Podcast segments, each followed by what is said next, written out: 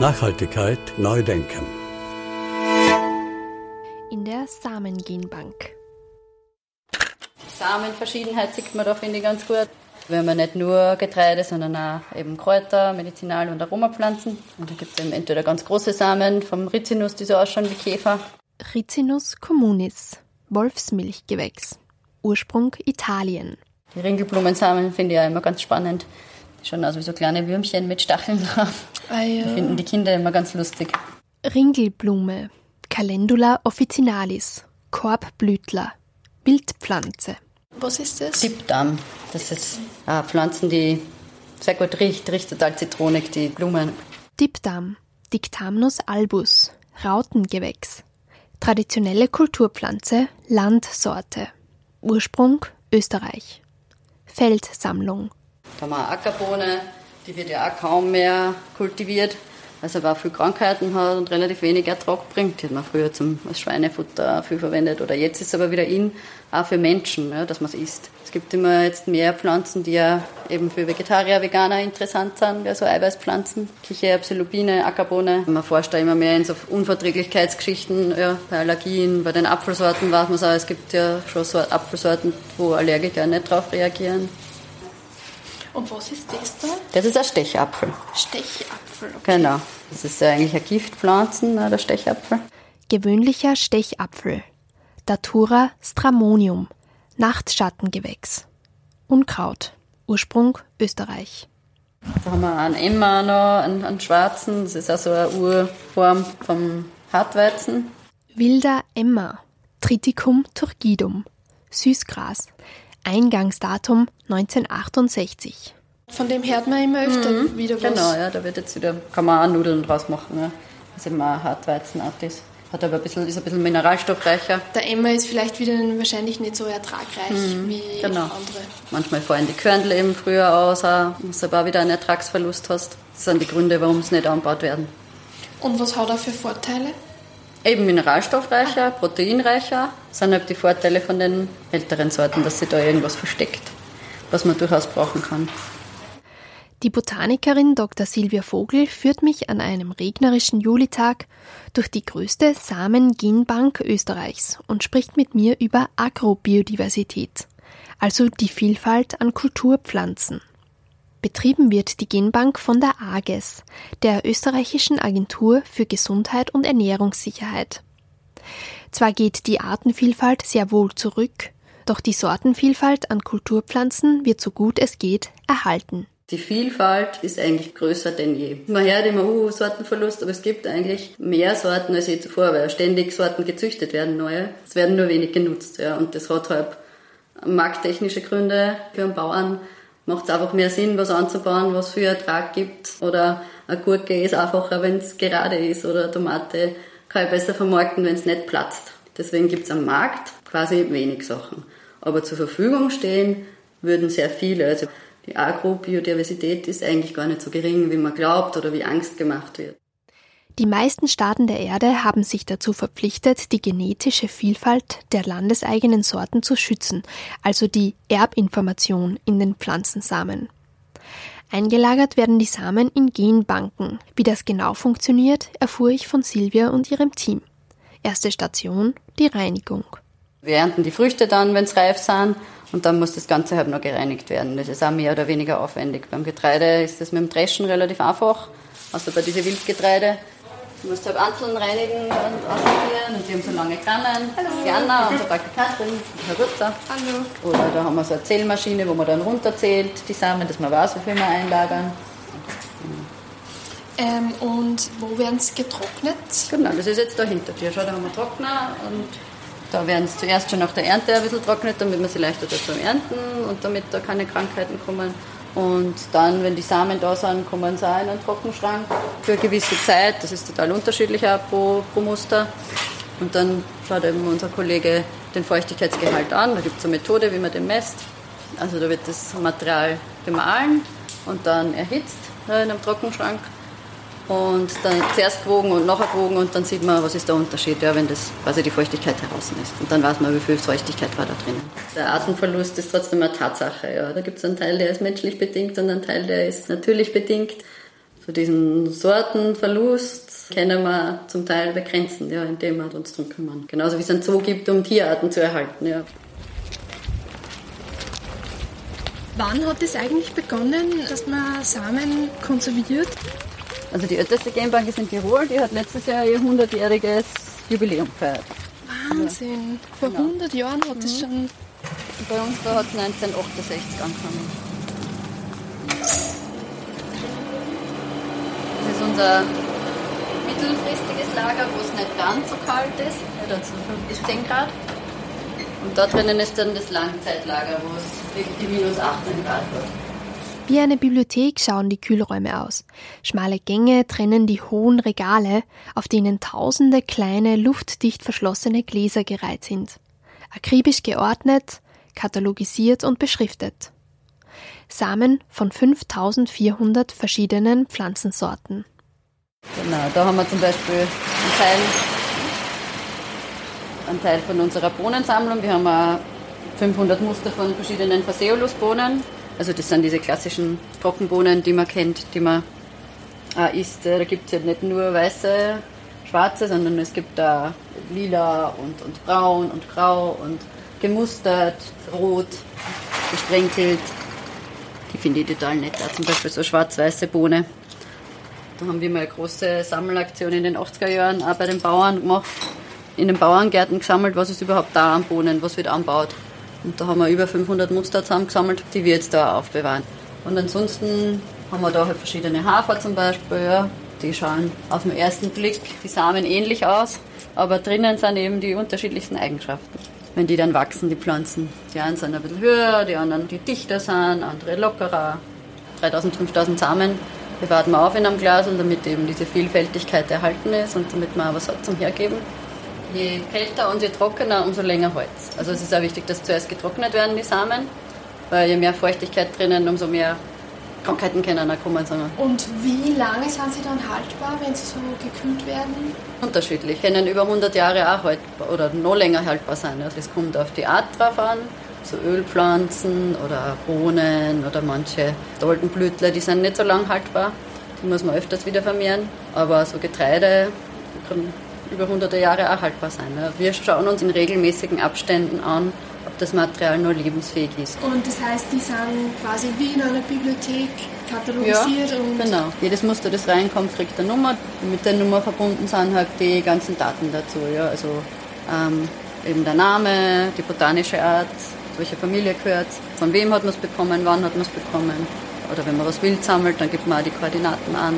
Wie viele einheimische Pflanzen sind es und wie viele von anderen Gebieten?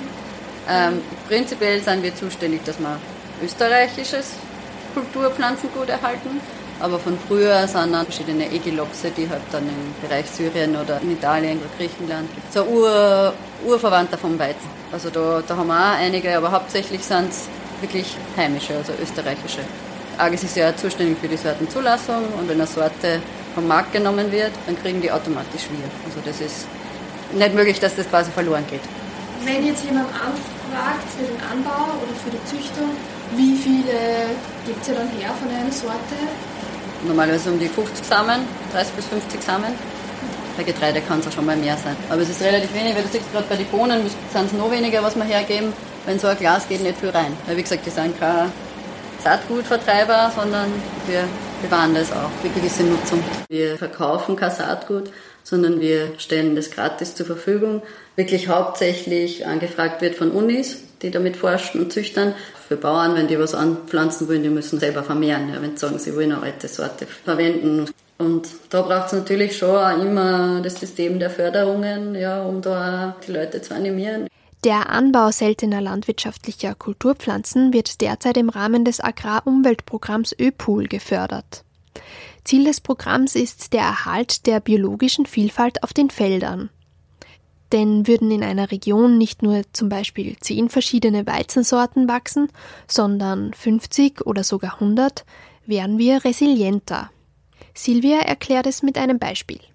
Resilient ist ja ein System, wenn du viele Möglichkeiten hast, oder auf das zurückgreifst. Früher hat man auch so sogenannte Landsorten viel angebaut, was eben bewusst eine Mischung aus verschiedenen Dingen war. Nicht nur eine Sorte, weil eine Sorte ist sehr homogen, die immer gleich reagiert, sondern ich habe ein vielfältiges System von Sorten, gerade auch in den gebirgigen Regionen, weil wenn jetzt ein Kälteeinbruch, eine Trockenheitsperiode kommt, so wie wir es jetzt haben, dann stirbt man vielleicht nur ein Teil. Und ein Teil, wo ich Ernte davon kriege, weil der überlebt es. Also alles oder nichts oder eben ein bisschen was. Hallo Rudi, du bist ja gerade am Auszählen, ja. den Radioauftrag. Ja, ja grüße. Der Herr Etzel, der ist unser Spezialist für die Keimfähigkeitsprüfungen oder Lebenfähigkeitsprüfungen. Ja, ja. Vom Lager kommen die Samen regelmäßig ins Labor. Dort wird ihre Keimfähigkeit geprüft, die zeigt, ob die Samen erneuert werden müssen. Du tust dir gerade was, zählst gerade aus, oder? Jetzt tue ich gerade was ansetzen. Ansetzen, genau. Und da hinten hätte welche, die sind schon zum Ende.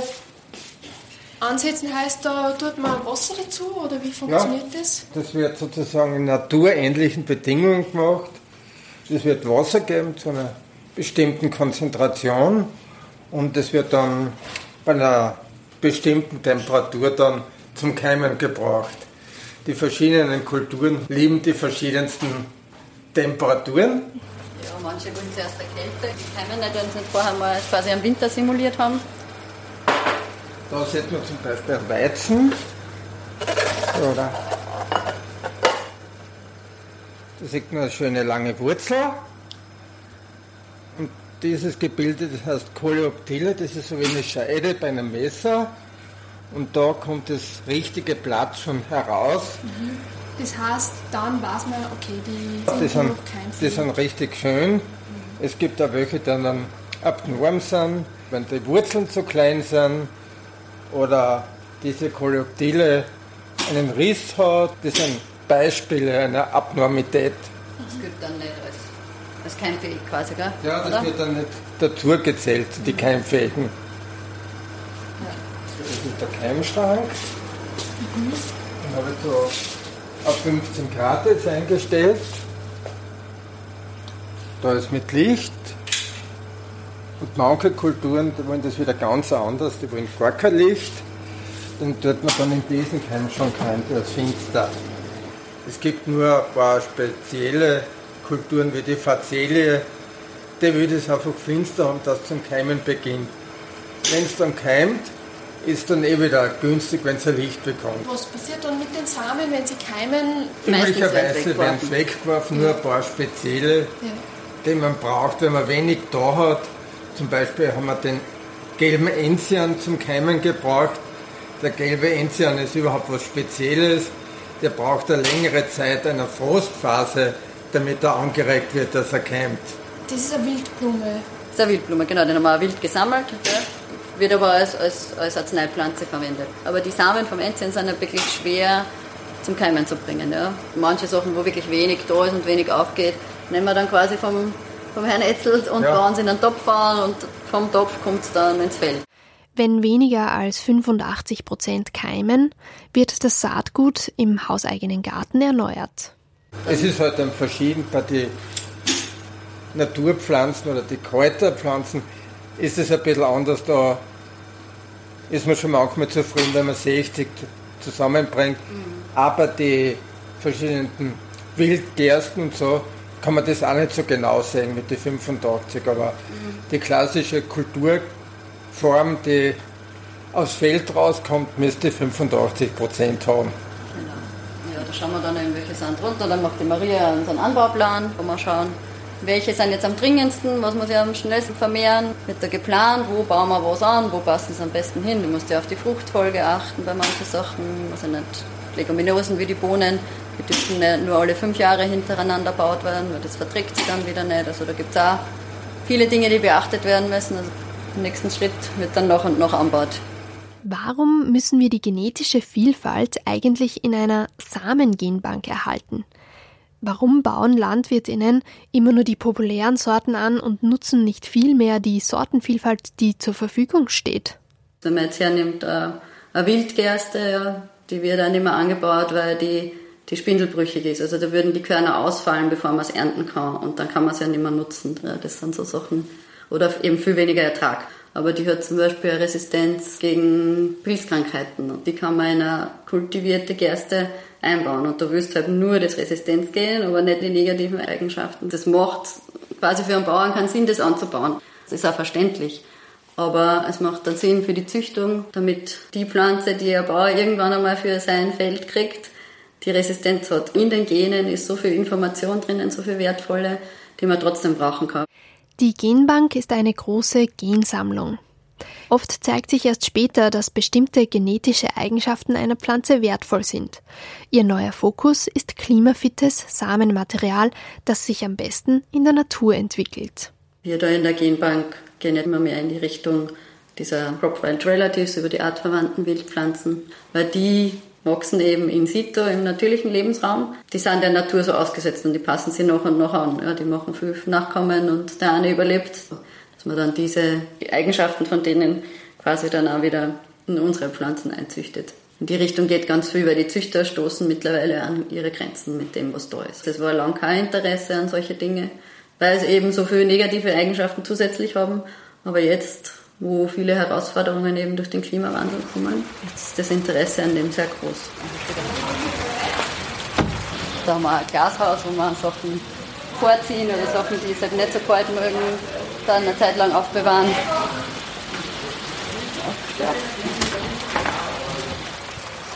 Also jetzt einmal einen Teil, den wir in Töpfe vermehren. Die Minze zum Beispiel ist sowas, die macht nicht viel Samen. Die muss man vegetativ erhalten. Die haben wir am Feld und einen Teil haben wir in Töpfen, falls die im Feld eingehen wird. Wir haben auch Wildpflanzen und Kräuter. Da zum Beispiel das Mausohrhabichtskraut, was wir selber sammeln teilweise und erhalten. Das sind nicht Sachen, die vielleicht auch als Medizinalpflanzen oder Aromapflanzen verwendet werden. Die wachsen einfach so dahin sozusagen. Mhm. Genau, okay. die werden als Pflanze erhalten, auf mehreren Feldern zum Beispiel. Da haben wir einen Mais anbaut oder eben eine Käferbohne. Die sind in der Steiermark sehr berühmt, die steirische Käferbohne zum Beispiel. Ist das tatsächlich nur eine Sorte oder nein, nein mehrere Käferbohnen haben wir auch 150 verschiedene bei uns. Da haben wir einen Rizinus, Senforten haben wir auch in der Vermehrung. Also der Anbau jedes Jahr ist schon aufwendig. 300 Muster, die wir jedes Jahr anbauen und die dann geerntet, vermehrt, gepflegt, beschrieben werden. Und man macht eben von den Pflanzen dann auch eine Beschreibung. Da manche Gersten sind oder manche Hofer sind ein bisschen höher, andere ein bisschen niedriger. Und da wie ist die Rispe aufgebaut. Oder bei den Bohnen die Blütenfarbe, die Sohlenfarbe, die Hülsenfarbe. Und diese Information kommt dann in die Genbank? Genau, in, in die, die, Datenbank. Datenbank. Mhm. Bereits in den 70er Jahren wurde der Erhalt der genetischen Vielfalt europaweit institutionalisiert. Heute gibt es mittlerweile eine weltweite Online-Datenbank, die alle Informationen zur Sortenvielfalt für jeden und jede zugänglich macht und über die man Material für die Züchtung anfragen kann ein Onlineshop für Gene. Ricinus communis, Ringelblume, die Calendula officinalis Italien, wilder traditionelle Pflanze, Landschaftssorte, Süßgras, Ursprung, Eingangsdatum 1968. Die AGES ist Teil der Europäischen Kooperative für pflanzengenetische Ressourcen. Dieses Netzwerk setzt sich für mehr Schutz der genetischen Vielfalt ein und für mehr Agrobiodiversität. Gemeinsam mit anderen Netzwerkteilnehmenden teilt die AGES ihr Wissen auf Ernährungs- und Züchtungstagungen an Universitäten. Sie lädt Schulklassen in die Genbank ein, um das Thema in der Bevölkerung zu verbreiten. Also das Interesse ist immer größer. Es wird auch viel drüber geredet. Eher mit Angstmache, sage ich mal, dass das alles verloren geht und so, aber das wirkt anscheinend auch gut. Ja. Die Leute wollen auch immer mehr, wenn man schaut, selbst anbauen. Egal, ob es jetzt Hochbeete sind oder Urban Gardening. Also es gibt immer mehr Leute, die sich dafür interessieren. Das sind unsere Kräuter, Salbe oder Rosmarin. Das sind eben Sachen, die jetzt keine bis wenig Samen macht. Die vermehrt man über Stecklinge, indem man quasi was abschneidet und in die Erde setzt. Oder bei den Erdbeeren kennt man es auch, die machen das über Kindeln, dass sie so weiter kriechen, dass sie sich vermehren. Neben der AGES betreiben in Österreich weitere zwölf Institutionen und Vereine Genbanken. Alle kümmern sich um den Schutz der genetischen Vielfalt unserer Pflanzen. Denn diese ist wichtig für eine klimafitte Landwirtschaft und für Ernährungssicherheit. Hast du Lust auf mehr? Wir haben weitere Orte erkundet, an denen Artenvielfalt eine Chance erhält. Der Wiener Augarten zum Beispiel könnte Teil eines globalen Netzwerks an Naturkorridoren werden. Dafür braucht die Natur aber Infrastruktur. Der letzte Urwaldrest der Alpen existiert seit 6000 Jahren und er ist in Niederösterreich. Dort erfuhren wir, warum Wildnis auch für das Überleben unserer Art so wichtig ist. In den meisten Fällen habe ich ein Recht auf Existenz, ich habe ein Recht, mich zu regenerieren und ich habe ein Recht, wiederhergestellt zu werden. Letztlich sein zu dürfen. Rechtsanwältin Michaela Krömer haben wir gefragt, wie Ökosysteme eigene Rechte bekommen könnten. Was heißt das in einem Konflikt, wo einerseits der Mensch, der sagt, ich brauche aber diese Ressourcen und die Natur sagt, ich bin jetzt aber schon so belastet worden, ich kann nicht mehr. Das und vieles mehr gibt's zu lesen und zu hören auf Nachhaltigkeit neu denken.